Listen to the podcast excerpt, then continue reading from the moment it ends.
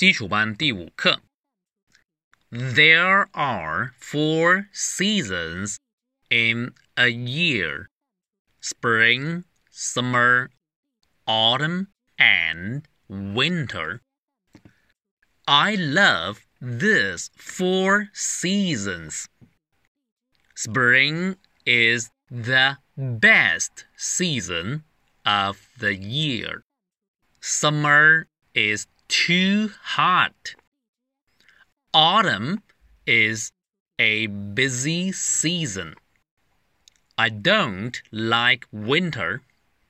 Winter is too cold. I don't want to play when it's cold. 我再用正常的语速读一次。